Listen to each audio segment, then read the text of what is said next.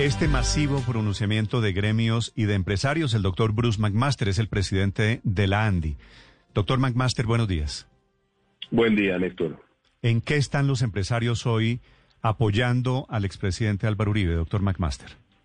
Bueno, pues emitimos un primero un, comunicado de conjunto, digamos, del Consejo Gremial Nacional, eh, que es importante porque además refleja la opinión, pues en todo caso, o el trabajo que se ha venido desarrollando con los 27 gremios que son parte del país.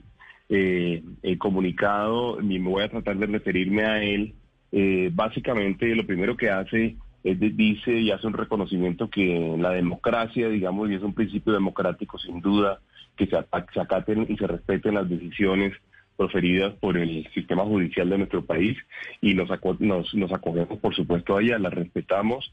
Eh, no significa esto, y lo quiero decir por delante porque porque ya ha habido varias ocasiones en las cuales la gente reacciona muy duro o ha habido algunas personas que reaccionan muy duro, no significa esto que no podamos emitir una opinión. Por supuesto podemos emitir una opinión a pesar de que respetemos, digamos, a las instituciones y a las decisiones de nuestras instituciones y así de alguna forma lo estamos haciendo. Luego hacemos digamos, un llamado a que efectivamente eh, pues se, se, respeten los derechos del, del, del procesado eh, es muy importante que en Colombia eso se dé y se dé en términos generales. Es muy importante que se dé en términos del presidente o del expresidente Álvaro Uribe.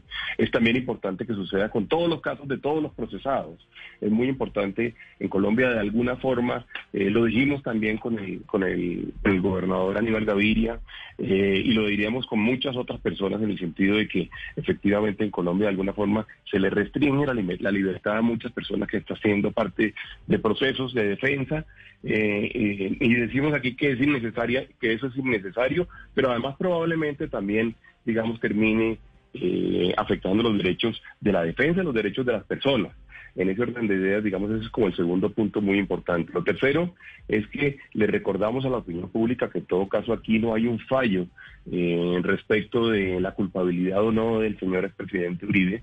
Aquí lo que hay en este momento es una medida dentro de un proceso que todavía lo que hace apenas es generarle una imputación de cargos, pero no hay un fallo y él no ha sido en ningún caso eh, condenado eh, en este hasta este momento. y esperamos que él se pueda defender y esperamos que se pueda defender bien y esperamos que ojalá pueda inclusive demostrar su, su, inocencia y esperamos que así sea.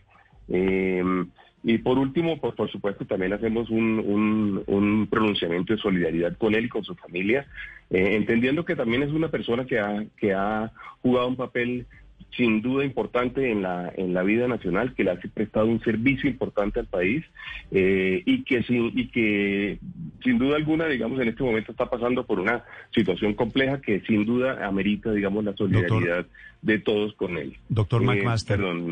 el, el, uribismo ya derivó este debate alrededor de una asamblea constituyente. Si los ah, empresarios apoyan al expresidente Uribe, apoyan por silogismo natural, apoyan la Asamblea Constituyente para reformar la justicia? No, yo le diría que ese silogismo no lo podría hacer y porque inclusive le iba a decir cuál era el último punto que además se lo quiero añadir yo. Eh, lo otro es que queremos hacer un llamado a la serenidad en este momento, que es un momento complejo para el país porque no solamente, como todos ya lo sabemos y nos hemos dado cuenta, un momento no es solamente un momento jurídico, eh, es un momento también político que tenemos que atender con gran serenidad. En ese orden de ideas, el país se debe dar la oportunidad de pensar correctamente qué es lo que tenemos que hacer. Yo, por ejemplo, he sido un inmenso defensor, y voy a volver al segundo punto que mencioné, del derecho de los procesados. Eh, y en ese orden de ideas, por ejemplo, tenemos que pensar bien si, si, efectivamente eh, debemos pensar en una reforma a la justicia que conduzca a que, a que el derecho de los procesados siempre prime eh, al momento de, de, imputarle cargos y el momento en el cual se, en el momento en el cual se están eh, defendiendo de una imputación de cargos. De manera que yo diría, eso hay que verlo. No, yo, nosotros no hemos eh, discutido siquiera la posibilidad de si se debe, debe, ser una reforma a la justicia o debe ser una asamblea. Eh, eso no se ha discutido y yo diría que el país tiene que tomar en todo caso con gran serenidad la situación, porque es una situación que, como mencionaba ahorita, no solamente es una situación jurídica, sino sin duda, sin lugar a dudas, es una situación política. De manera que ese es también el, siguiente llamado que hacemos nosotros. Precisamente, doctor Bruce McMaster, este no es el problema más importante que tiene el país. Estamos en la peor recesión económica de la historia, estamos con el peor desempleo de la historia, con las UCIs casi llenas y con seis semanas que se vienen muy duras, según dicen los epidemiólogos. Y ahora nos vamos a gastar tiempo en el caso Uribe, en una constituyente y en una hipótesis que no está aprobada, y es que esto de la justicia mejora si se pasa de siete cortes a una. Cosas que no le sirven para nada al ciudadano común y corriente, ni le sirven tampoco a los industriales en este momento de pandemia y de recesión económica. ¿O si sirve toda esta discusión de algo, doctor Bruce McMaster? No, lo que pasa es que los problemas son todos al mismo tiempo, Paola. Uno no puede ir dejando de tocar un problema y dejando de tocar el otro. Usted tiene toda la razón, tenemos en este momento una, emergencia de salud gigantesca, tenemos la peor situación económica de mucho tiempo y al mismo tiempo se nos ha presentado este tema en particular. Y yo creo que tenemos que ir resolviendo serenamente como sociedad todos los problemas con celeridad cuando haya necesidad de hacerlo, con urgencia y con emergencia cuando haya lugar de hacerlo y con serenidad y con madurez cuando haya lugar para el lugar a ello. De manera que seguramente nos vamos a, tomar unos días importantes discutiendo este tema. Me parece razonable el llamado que usted hace a que no abandonemos el resto de temas que tienen que estar muy arriba en la agenda nacional eh, y, muy prioritario. Eh, y yo inclusive escribí hace pocos días, eh, hay muchas cosas que Colombia tiene que en este momento debatir. Hablaba de una reforma a la justicia, hablaba de eventualmente temas laborales, temas pensionales, temas tributarios, temas que tienen que ver con las finanzas públicas. Por supuesto, tenemos que poder hacerlo. Ojalá Colombia tenga la oportunidad de no solamente dar los debates, sino de ir solucionando cada uno de estos temas que todos son importantes para el país.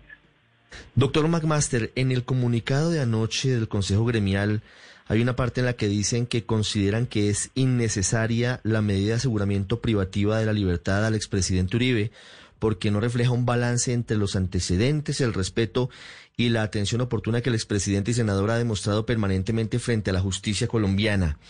Algunos sectores dicen que es una actitud precipitada porque no se conocen los argumentos de la Corte Suprema de Justicia. ¿Usted cree que ellos tienen razón?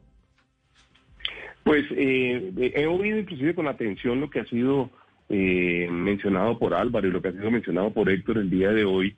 Eh, pero sin duda alguna, digamos, uno tiene que reconocer que el presidente Uribe, eh, el expresidente Uribe, ha ido permanentemente a las cortes y ha ido y ha, rendido eh, ha rendido su testimonio todas las veces que, le ha sido solicitado. Eh, él, no, él no ha evadido la justicia, él no ha evadido eh, la, la, necesidad que eventualmente tienen las Cortes de poder contar con su opinión o con su testimonio o con su conocimiento de unos hechos o de los otros. En ese orden de ideas se estima que es innecesario, sí, porque él probablemente eh, va a tener que dedicarse muy fuertemente a esta defensa de aquí en adelante y se estima que eh, lo puede hacer en mucha mejor condición, por supuesto, si goza de la libertad eh, de manera que, eh, sin duda alguna, digamos, esa es la afirmación que se está haciendo allí y la hacemos pensando eh, en estos argumentos que le estoy planteando. le, repito, también creemos que es innecesario en muchos otros casos. Lo dijimos abiertamente en el caso del gobernador Aníbal Gaviria. y esto, esto lo digo para que no se, para que no se asimile este argumento solamente a una posición política, porque como usted sabe, además, dentro de los 27 gremios hay personas que piensan distintísimo como es natural los unos de los otros. Y usted sabe que además nos han dicho que los unos son de, de, un bando y los otros son de otro bando. Y a pesar de eso, fíjese usted cómo se logra construir un consenso alrededor de este texto que se publicó el día de la noche de ayer. Gracias.